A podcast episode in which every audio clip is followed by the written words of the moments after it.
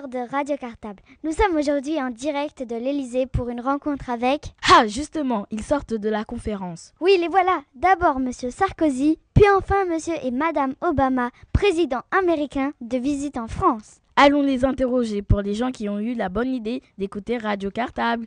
Bonjour Monsieur Obama, auriez-vous quelques instants à consacrer à Radio Cartable? Radio Cartable, le vrai Radio Cartable, le radio des écoles d'Ivry, oh my god Oh darling Les émissions qu'on podcast in America à la Blanche Maison Fabulous. Allez, posez-nous vos questions, bien sûr, c'est un véritable honneur de répondre à vous. Cher Monsieur Obama, que comptez-vous faire à Paris? Voir les musées? Goûter le camembert? Visiter la Tour Eiffel? Oh non Beaucoup trop haut le Tour Eiffel. J'ai de la vertige. Très fort, vraiment. Visiter le château de Versailles Oh non Les murs vieux, les tableaux very vieux et Louis XIV, Louis XIV et encore Louis XIV. J'ai une idée bien plus bonne et very very good idea. Dis-moi, monsieur Michel, tu peux dire au monsieur la vraie raison de notre voyage à Paris? Voilà. Nous, on veut vraiment voir l'exposition pour les 25 ans du Radio Cartable à Évry. Oui, alors nous avons décidé d'aller à l'espace Gérard Philippe pour voir le beau travail de les enfants d'Ivry. Bonne idée Rappelons donc du 7 février au 27 mars, se tient à l'espace Gérard Philippe place Gérard Philippe, l'exposition réalisée par les élèves pour les 25 ans de Radio Cartable. Vous qui nous écoutez, inscrivez-vous vite pour la visiter en téléphonant au 01 72 04 64 40. 01 72 04 64 40. Moi, j'ai déjà fait mon reservation. J'espère que je pourrai voir les élèves. Bye bye On se retrouve entre le 7 février et le 27 mars. Ah, Monsieur Sarkozy arrive. Ben moi aussi alors j'irai.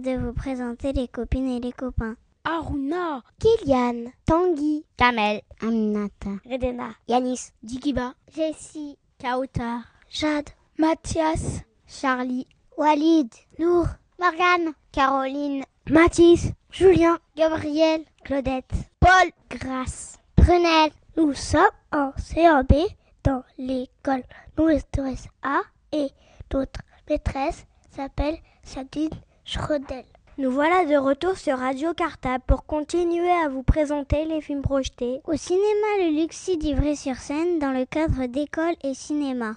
Aujourd'hui, après vous avoir présenté la dernière fois Kirikou et la sorcière, nous allons vous parler de jours de fête. Ce n'est pas un dessin animé ni un film documentaire, mais un film de fiction avec de vrais acteurs. Le réalisateur des jours de fête, c'est-à-dire celui qui a fait le film, s'appelle Jacques Tati. C'est d'ailleurs lui aussi qui a écrit le scénario, c'est-à-dire l'histoire du film. Jacques Tati est un réalisateur très célèbre.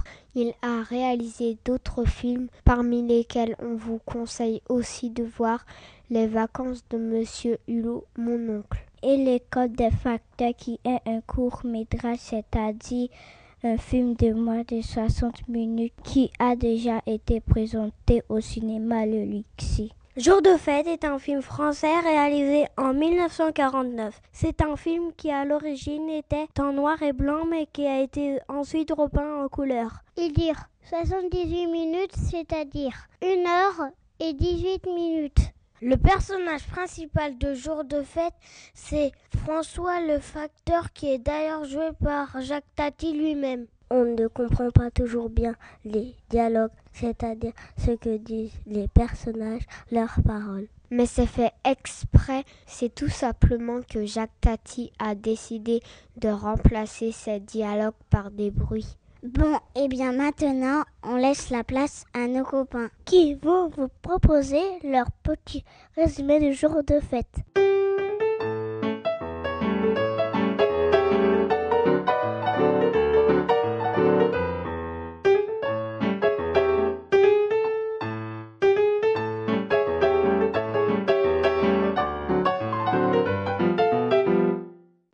Copain de nous donner la parole.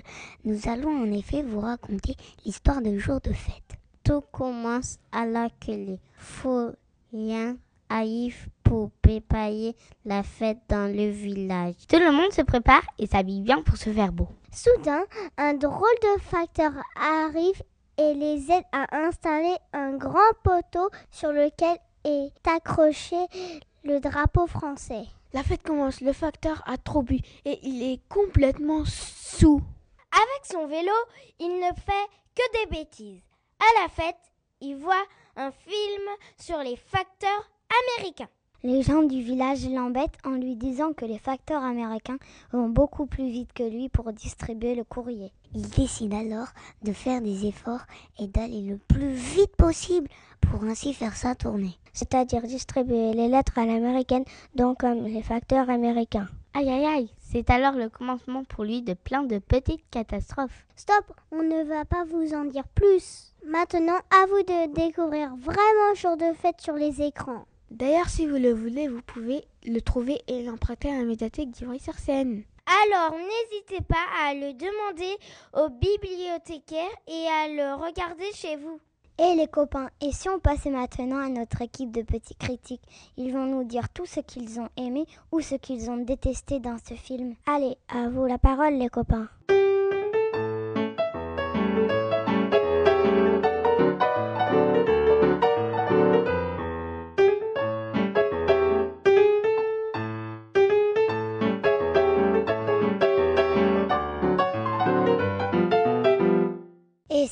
Les critiques en herbe des COMB prennent l'antenne. Ils vont maintenant vous expliquer ce qu'ils ont aimé ou bien ce qu'ils n'ont pas aimé dans short fête.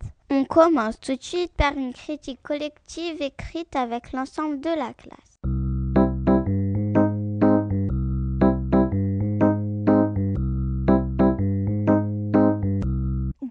Classe, nous avons aimé ce film car il est drôle. En effet, le facteur ne fait que des bêtises. C'est un film aussi intéressant parce qu'il nous fait découvrir une autre époque. Celle de la vie en France, dans un petit village il y a plus de 60 ans. Il nous montre une façon de vivre différente de la nôtre. Oh oui, on remarque plein de changements. Par exemple, les vêtements les coupes de cheveux, les téléphones, l'eau courante que tous les gens n'ont pas encore. Tous à la maison, les boîtes aux lettres. Et la poste aussi bien sûr.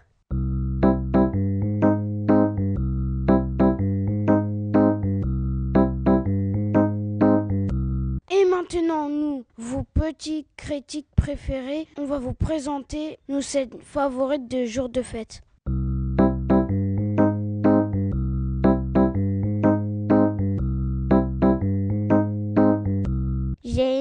Le facteur courait après son vélo qui avançait tout seul.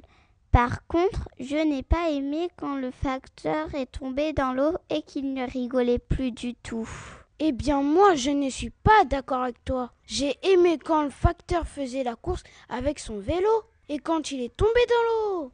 J'ai aimé le passage quand le coiffeur coupait juste une mèche à son client. Ça, ça m'a fait beaucoup rire.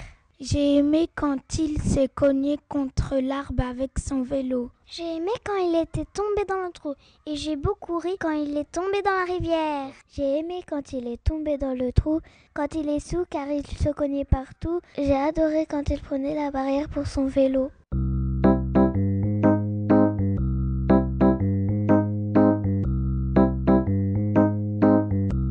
Eh bien, voilà, notre deuxième rendez-vous pour vous parler des films présentés dans le cadre d'école et cinéma, c'est fini pour aujourd'hui. Mais rassurez-vous, on se retrouve bientôt sur l'antenne de Radio Cartable pour vous présenter un nouveau film. En attendant, les élèves du C1B vous souhaitent une bonne semaine en vous disant Vive le cinéma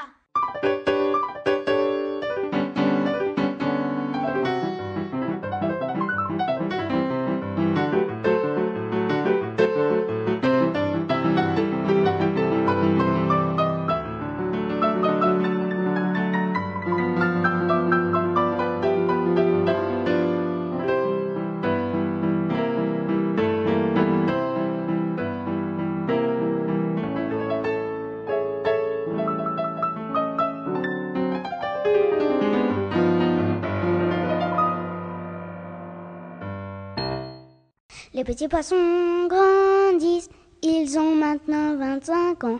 On fête leur anniversaire à l'espace Gérard Philippe du samedi 7 février au vendredi 27 mars. Les petits poissons grandissent, ils ont maintenant 25 ans. On fête leur anniversaire à l'espace Gérard Philippe du samedi 7 février au vendredi 27 mars. Alors, on vous donne tous rendez-vous à l'espace Gérard Philippe, à côté de la mairie, pour découvrir notre magnifique exposition réalisée par les classes relais Radio Cartable pour fêter le 25e anniversaire de Radio Cartable. On compte sur vous, on vous attend.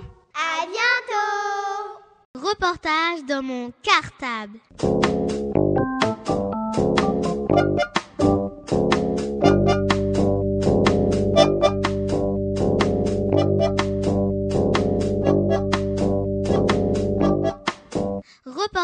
Dans mon cartable. Bonjour, nous sommes la classe de CO2A de l'école Joliot-Curie Notre maîtresse s'appelle Madame Joubert. Aujourd'hui, nous allons nous intéresser aux grands singes qui sont en voie de disparition. Bonjour, pouvez-vous vous présenter? Alors, Je m'appelle Mehdi Daval, je suis responsable du programme Roots and Shoots de l'Institut Jane Goodall France. Notre, euh, notre travail consiste à aider euh, les enfants et les animaux dans le cadre global de l'aide pour les grands singes. L'Institut Jane Goodall France souhaite euh, préserver les chimpanzés en particulier. Et on a aussi un programme pour les jeunes, Roots and Shoots, auquel vous faites partie. Donc c'est moi qui suis responsable de ce programme. Quelles sont les espèces que l'on appelle les grands singes? Il y a quatre espèces. Donc la première, ce sont les chimpanzés. La seconde, ce sont les bonobos.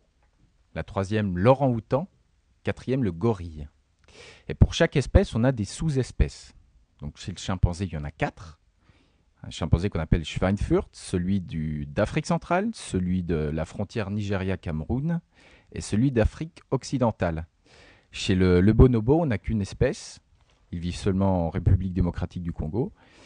On a deux espèces de gorilles qui sont les gorilles des plaines et ceux des montagnes. Et puis pour l'orang-outan, on en a deux qui correspondent en fait aux zones géographiques où ils vivent. C'est le, le bonobo, le pardon, l'orang-outan de Sumatra et celui de Bornéo.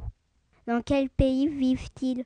Donc, euh, on peut distinguer en fait le- les trois premiers qui vivent dans le grand bassin du Congo, qui sont euh, les bonobos, les chimpanzés et les gorilles, de l'orang-outan qui lui vit en Asie.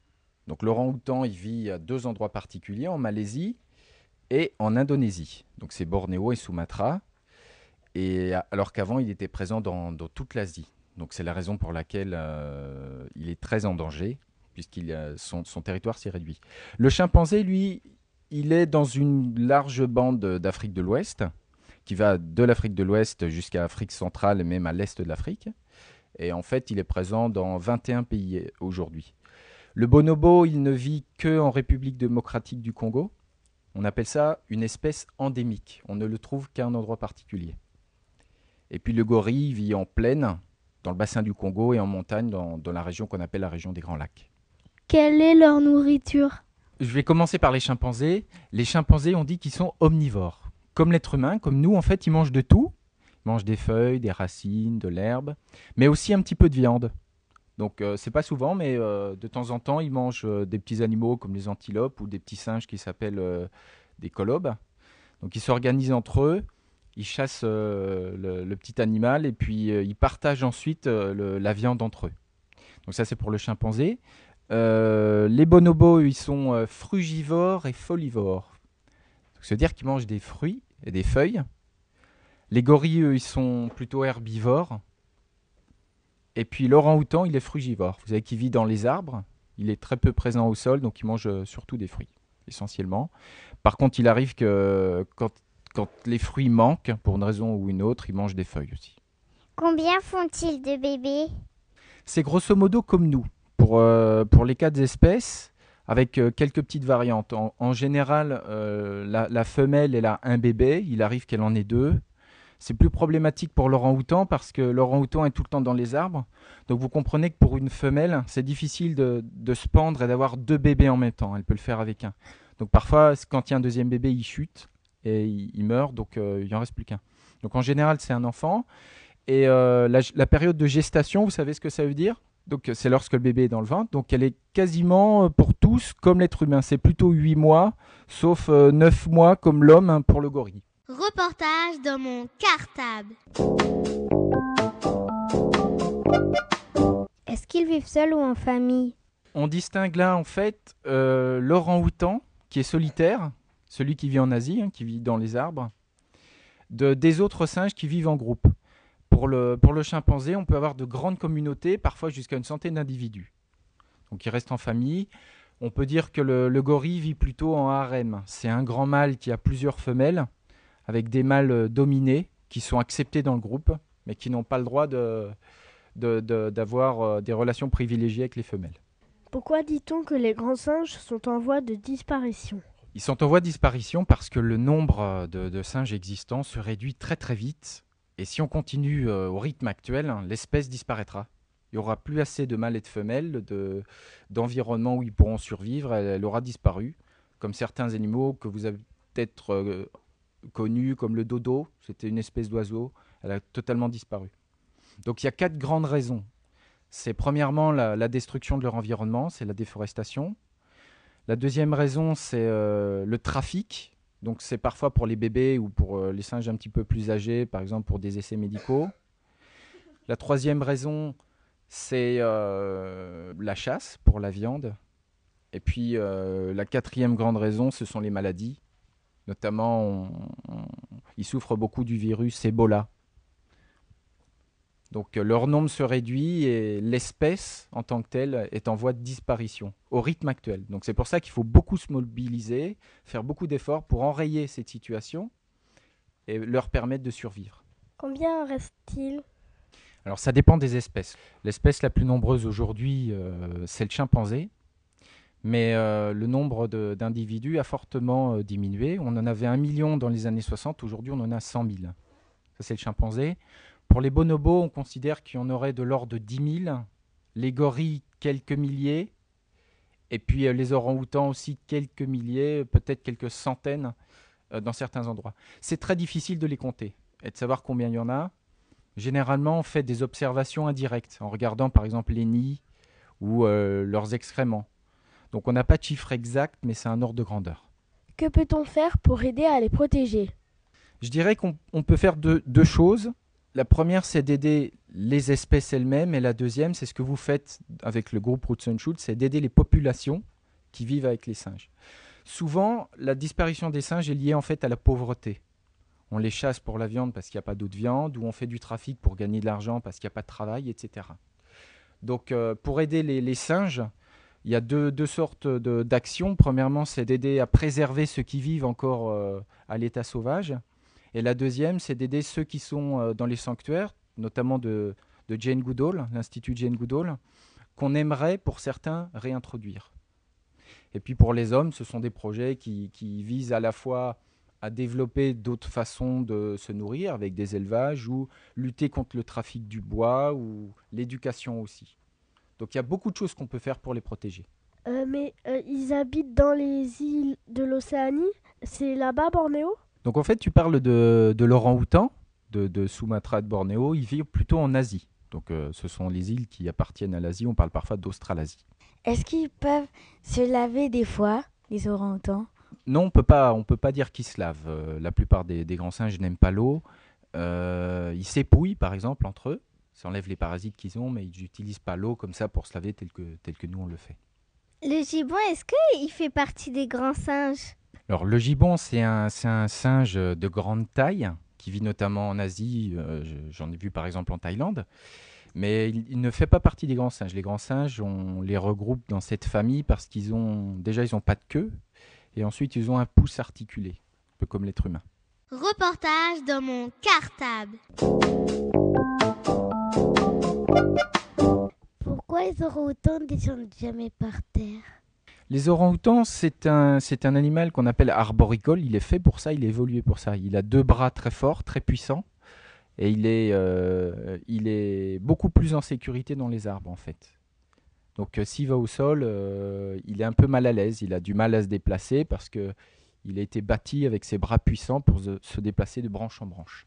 Il est, comme il est frugivore aussi, il mange des fruits, donc il passe son temps dans les arbres pour chercher sa nourriture. Que sont les caractéristiques d'un grand singe?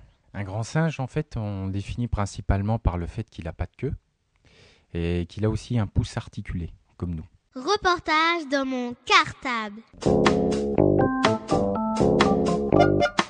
Eh bien, moi, j'ai il y a une, euh, une image que j'aime bien euh, garder, et dont j'aime bien parler, c'est celle de Joao. C'est un, un chimpanzé euh, mâle assez âgé qui vit dans, dans notre sanctuaire Jane Goodall en Afrique du Sud. Et en fait, Joao, il a grandi avec euh, des babouins. Donc, il connaissait pas du tout le langage chimpanzé, il, s'exprimait avec des babouins. Et ça montre euh, l'intelligence d'un chimpanzé. Et aujourd'hui, dans le sanctuaire, quand il voit passer des, babouins au, loin, il converse avec eux. C'est une, image, euh, une anecdote que j'aime bien raconter parce que ça, montre vraiment l'intelligence de ces animaux et à quel point ils sont proches de nous. Le babouin, c'est un, un singe de grosse taille, un peu comme le gibbon, mais qui ne fait pas partie des grands singes. À quel âge les grands singes meurent-ils? Ils vivent plusieurs dizaines d'années. On peut dire, euh, en gros, pour, euh, pour les quatre espèces, une quarantaine d'années. Je crois que l'orang-outan vit un petit peu moins longtemps. À l'état sauvage. Par contre, dans les sanctuaires, parfois dans des zoos, quand ils sont bien traités, ils peuvent vivre assez longtemps. On a perdu euh, un singe qui s'appelait Grégoire au Congo, dans, nos- dans notre sanctuaire Goodall. Il avait plus de 60 ans. C'était un chimpanzé mâle qui avait vécu longtemps en zoo. Il avait été recueilli dans le sanctuaire. Il a fini sa vie correctement euh, à plus de 60 ans. Avez-vous envie d'ajouter quelque chose avant que cette interview se termine? Oui, alors je suis responsable du programme Roots and Shoots, donc euh, ce que je pourrais ajouter, c'est que j'invite euh, de nombreux enfants à nous rejoindre. Plus on sera nombreux et plus on sera efficace. On fait par exemple des parrainages. Il y a des classes qui parrainent un chimpanzé dans les sanctuaires où on peut faire un groupe de Roots and avec différentes actions comme vous faites avec les Scooby-Doo, etc. Donc voilà, si on peut être rejoint euh, par plein, plein, plein, plein d'élèves, par plein de classes, ce serait fabuleux. J'en profite pour vous remercier, euh, pour vous encourager à continuer vos actions. Euh, je sais que vous avez fait des Scooby-Doo dans le cadre de Roots and. Et j'espère que ça va continuer, que vous, aurez d'autres idées qui aideront les singes et les populations locales. Merci bien. Merci Mehdi Daval pour toutes ces informations. On espère que nos auditeurs ont aimé cette interview. Et on vous donne à nouveau rendez-vous sur Radio Cartable pour de nouvelles émissions. À, bientôt. Reportage dans mon cartable.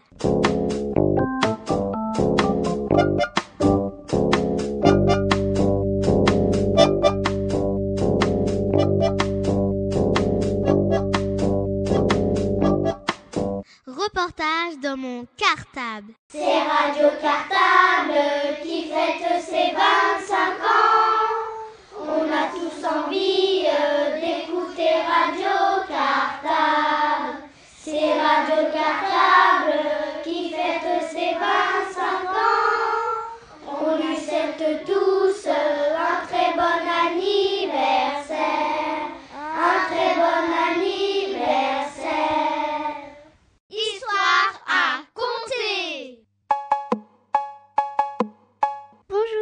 m'appelle Leandra. Bonjour, je m'appelle Nina. Nous sommes dans la classe des CE2B dans l'école Maurice Torres B. Nos maîtresses s'appellent Nathalie Médeville et Mélanie Martin. Nous voilà de retour sur Radio Cartable pour continuer à vous présenter Histoire racontée. Vous êtes prêts? Eh bien, ça commence.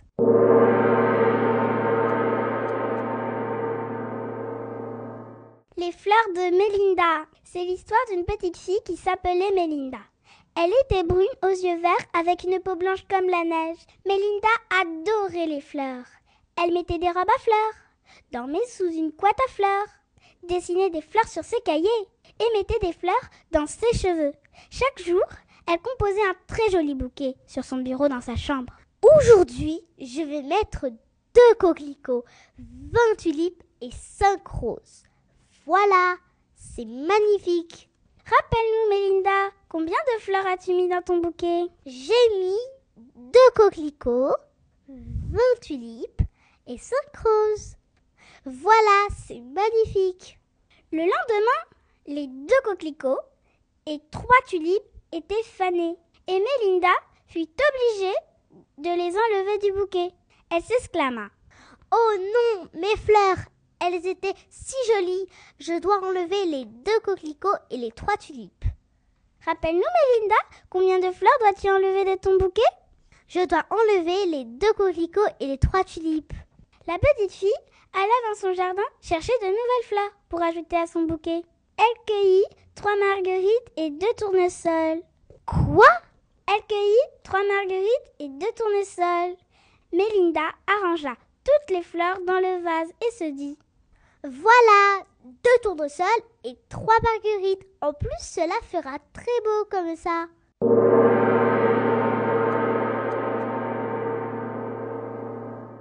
Maintenant, voici la question. Mais combien y a-t-il maintenant de fleurs dans ce magnifique bouquet? Je répète, mais combien y a-t-il maintenant de fleurs dans ce magnifique bouquet?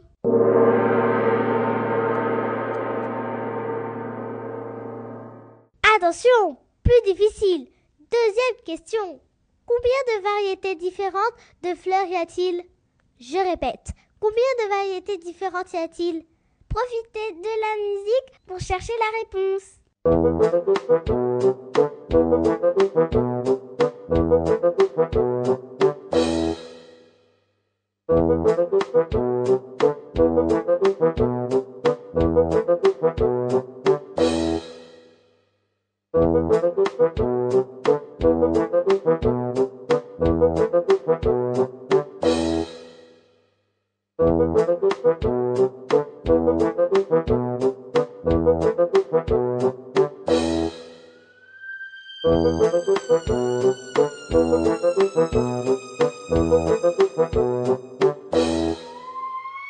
Maintenant,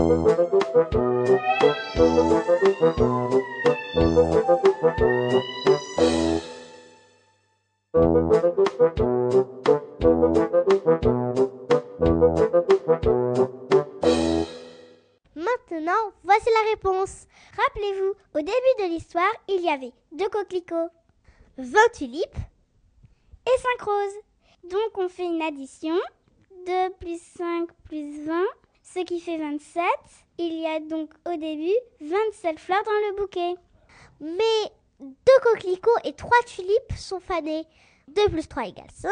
Il y a donc 5 fleurs à retirer du bouquet. On fait une soustraction. 27 moins 5 égale 22. Il y a donc maintenant 22 fleurs dans le bouquet. Ensuite, Melinda rajoute 3 marguerites et 2 tournesols. 3 plus 2 est égal à 5. On rajoute 5 fleurs, donc 22 plus 5, ce qui est égal à 27. Il y a donc à nouveau 27 fleurs dans le bouquet. La bonne réponse était donc 27. Deuxième question. Rappelez-vous, Mélina a mis dans son bouquet des coquelicots, des tulipes, des roses, des marguerites et des tournesols. Ce qui fait donc 5 variétés de fleurs. Bravo à ceux qui ont trouvé. Vous êtes vraiment très forts en maths. À bientôt Histoire à compter Bonjour, je m'appelle Marie. Bonjour, je m'appelle Charlène. Nous sommes les CE2B de la classe de Nathalie Médeville. Dans l'école Maurice Torres B. Nous sommes de retour sur l'antenne de Radio Cartable pour de nouvelles histoires à compter. Vous êtes prêts? Eh bien, ça commence. Bonne écoute à tous.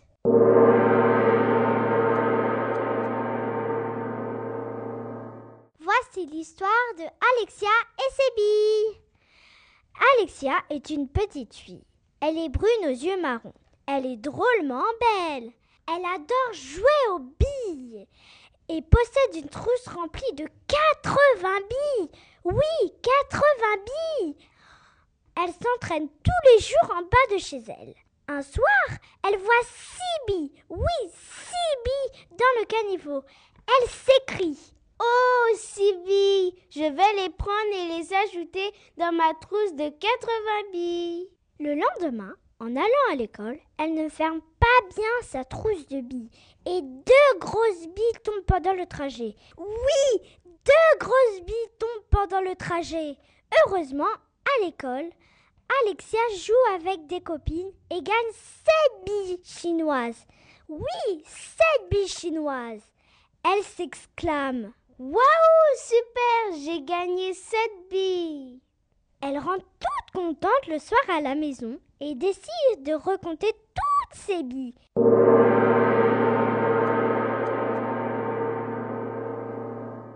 Et toi, sais-tu combien y a-t-il de billes dans la trousse d'Alexia? Je répète. Et toi, sais-tu combien y a-t-il de billes dans la trousse d'Alexia? On vous met de la musique pour vous laisser chercher la réponse.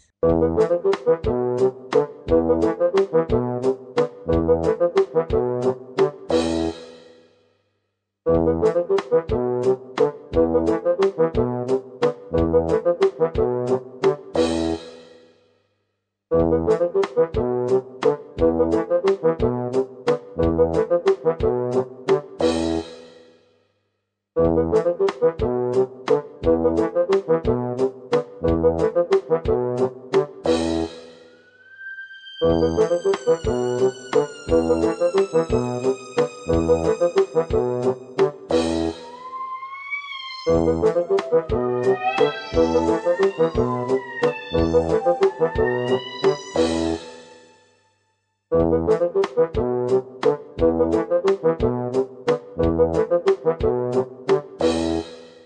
maintenant, voici la réponse. Au début de l'histoire, Alexia avait 80 billes. Elle en a trouvé 6 dans le caniveau. 80 plus 6 égale 86. Ensuite, pendant le trajet, elle en a perdu 2.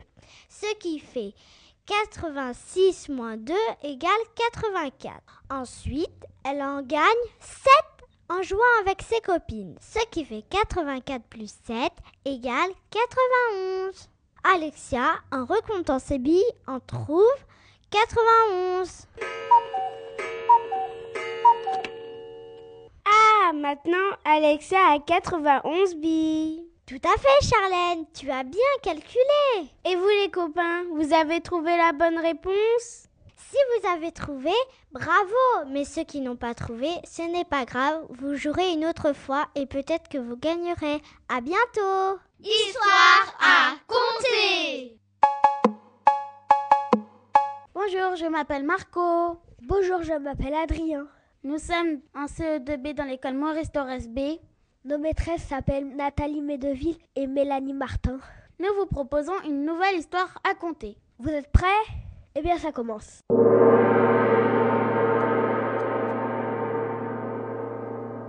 Les bateaux de Georges. Georges est un petit garçon. Il a 8 ans, il aime bien manger, jouer et même bavarder. Georges collectionne des bateaux de toutes sortes, des voiliers, des chalutiers, des navires et même des canoës. Il en a 90. Quoi? Oui, tu as bien entendu, Adrien. 90 bateaux rangés sur les étagères de sa chambre. Son papa le félicite. Bravo, Georges Tu t'occupes bien de tes 90 bateaux. Un jour, il décide d'essayer de les faire naviguer dans un des bassins du jardin du Luxembourg. Il met d'abord à l'eau quatre petits voiliers. Mais pas de chance, ces quatre petits voiliers commencent à couler. Il s'écrie Oh non C'était mes quatre bateaux préférés Le lendemain, il apporte six jolies barques en plastique et se dit Six barques en plastique Ça au moins, ça ne peut pas couler. Les barques naviguent sur le bassin, puis se coincent sous la fontaine. Oh non Georges est très déçu, mais il a une idée. Ça y est, j'ai une idée. Il revient au bord du bassin du Luxembourg avec son hors-bord téléguidé.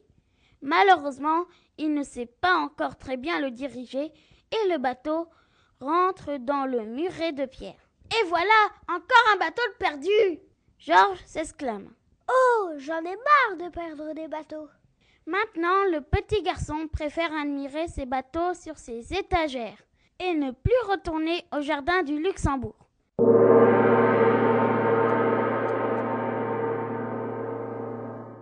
Maintenant, voici la question.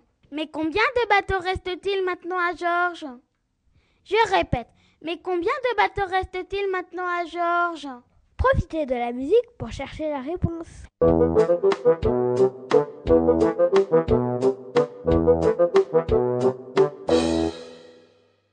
Et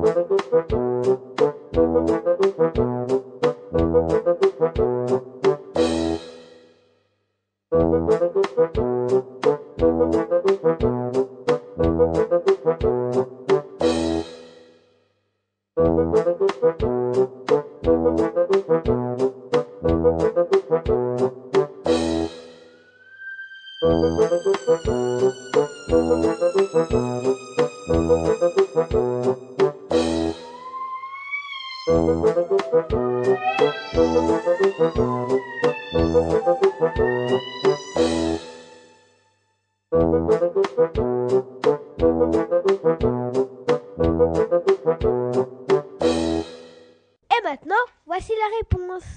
Rappelez-vous, il avait 90 bateaux.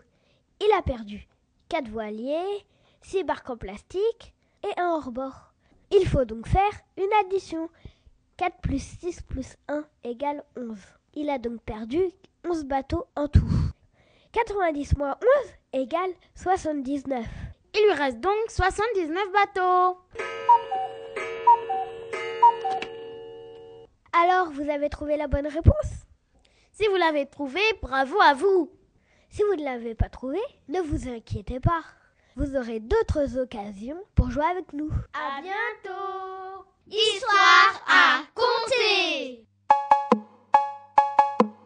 Bonjour, je m'appelle Marie. Bonjour, je m'appelle Zeta. Nous sommes en CE2B dans l'école Maurice Thorez B. Et nos maîtresses s'appellent Nathalie Metvin et Mélanie Martin. Et nous voilà de retour pour une nouvelle histoire à compter. Vous êtes prêts? Eh bien, ça commence.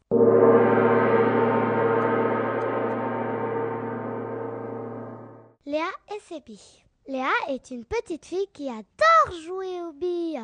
Ce matin, elle apporte à l'école un sac rempli de cinq dizaines de billes. Vous avez bien entendu Cinq dizaines de billes. Elle se dit Ouais, j'ai 50 billes, je suis trop contente. Je vais bien jouer aujourd'hui. À la récréation, Léa fait une partie de billes avec des grands de CM2. Ils sont très forts aux billes. Ils gagnent 10 billes à Léa. Elle leur dit Oh mon Dieu, vous m'avez gagné 10 billes. Je joue plus avec vous. La cloche sonne. En allant se ranger, Léa est bousculée par des enfants qui jouaient au football. Elle fait tomber son sac de billes par terre. Les billes s'échappent du sac et commencent à rouler dans tous les sens. Léa s'exclame Toutes mes billes sont par terre Aidez-moi Des enfants aident Léa à tout ranger. Mais un grand a caché trois billes dans sa poche. Vous avez bien entendu Un grand a caché trois billes dans sa poche. De retour chez elle, Léa compte toutes ses billes. Elle se rend compte du vol. Oh non Quelqu'un m'a volé trois billes Ça m'énerve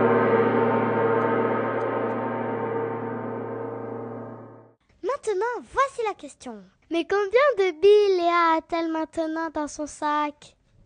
Je répète. Mais combien de billes Léa a-t-elle dans son sac? Profitez de la musique pour chercher la réponse.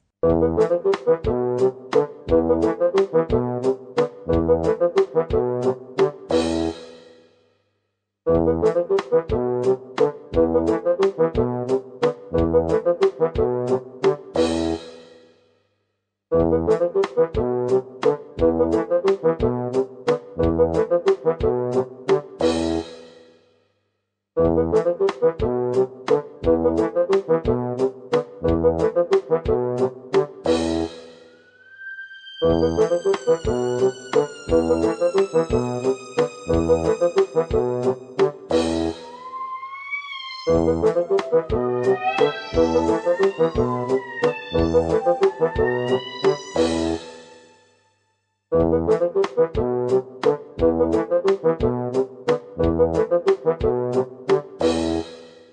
maintenant, voici la réponse. Rappelez-vous, Léa avait 50 billes. Elle en a perdu 10 en jouant avec les CM2. Un grand lui a pris 3 billes. Léa a donc perdu en tout 13 billes. Maintenant, passons à la dernière opération. 50 moins 13 est égal à 37. Il lui reste donc 37 billes. Alors, vous avez bien trouvé la solution? Si vous l'avez trouvée, bravo Si vous ne l'avez pas trouvée, vous pourrez bientôt rejouer avec nous. À bientôt Histoire à compter